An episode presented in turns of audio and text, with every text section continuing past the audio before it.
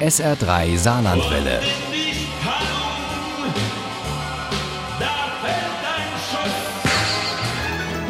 Der Krimi-Tipp.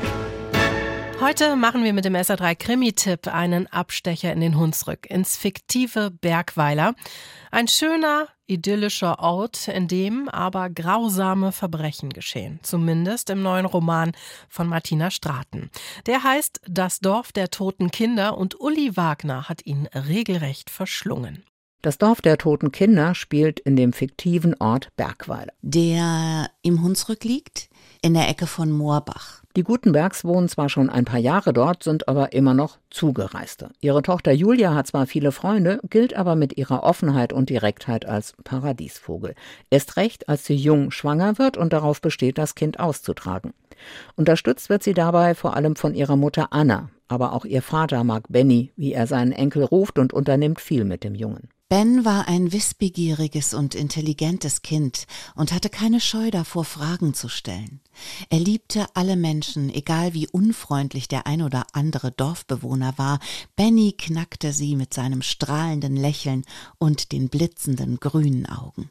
Ben wächst sehr naturnah auf und als er zu seinem fünften Geburtstag von seiner Mutter ein Fahrrad, ein rotes, bekommt, ist er damit oft auch im Wald unterwegs. Eines Tages kommt Ben nicht zur verabredeten Zeit nach Hause. Das halbe Dorf sucht nach ihm, unterstützt von der Polizei, die am nächsten Morgen mit Hundestaffeln anrückt. Sie fanden ihn um 11.55 Uhr in einer Senke nahe der Kreuzung, an der das Fahrrad gestanden hatte. Der kleine Körper sah aus, als wäre er aufgebahrt worden. Er war nackt, seine Kleidung wurde nie gefunden. Ebenso wenig wie sein Mörder oder seine Mörderin. Julia Gutenberg verlässt Bergweiler, geht in die USA und wird ihr Heimatdorf erst nach gut zwei Jahrzehnten wieder betreten. Da ist sie längst eine bekannte, ja fast schon berühmte Schmuckdesignerin, glücklich verheiratet und hat bei und mit ihrem Mann Aaron und dessen Schwester ihren Seelenhafen und ihre neue Heimat gefunden. Aaron und Shaiva stammen vom Santa Clara Pueblo Urvolk ab. Sie haben das Blut der Native Americans und sie sind sehr stolz darauf. Wöchentlich telefoniert sie mit Anna, ihrer Mutter, aber sie kehrt erst dann nach Bergweiler zurück, als klar ist, dass Anna sehr krank ist und nur noch kurze Zeit zu leben hat. Aber das scheint nicht allen zu passen. Als dein Vater starb, bist du ja auch nicht hier gewesen.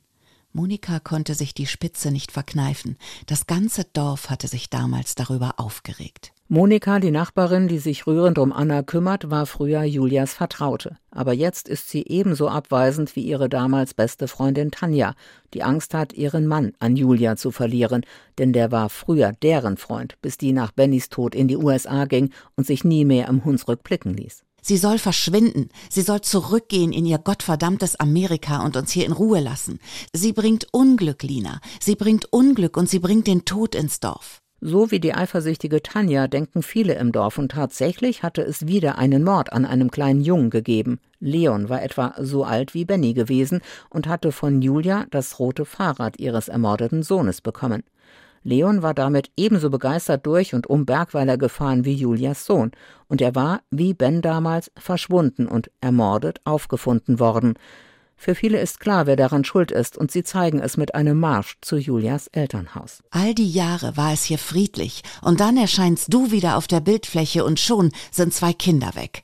Das Dorf der toten Kinder ist Gänsehaut pur. Da geht es um brutale Verbrechen und ein wohlgehütetes Geheimnis, aber auch um Abschiednehmen auf ganz vielen Ebenen und um die ganz leisen Töne im Zwischenmenschlichen. Und diese Klaviatur beherrscht Martina Straten ganz wundervoll. Das Dorf der toten Kinder ist mutig und spannend und ein echter Schlafräuber. Das Dorf der toten Kinder von Martina Straten ist im Lillo Verlag erschienen. Das Taschenbuch hat 310 Seiten, kostet 14,99 Euro und das E-Book gibt es für 2,99 Euro. Ohne Krimi geht die Mimi nie ins Bett. Für Mimi und andere Krimi-Fans. SR3 Saarlandwelle.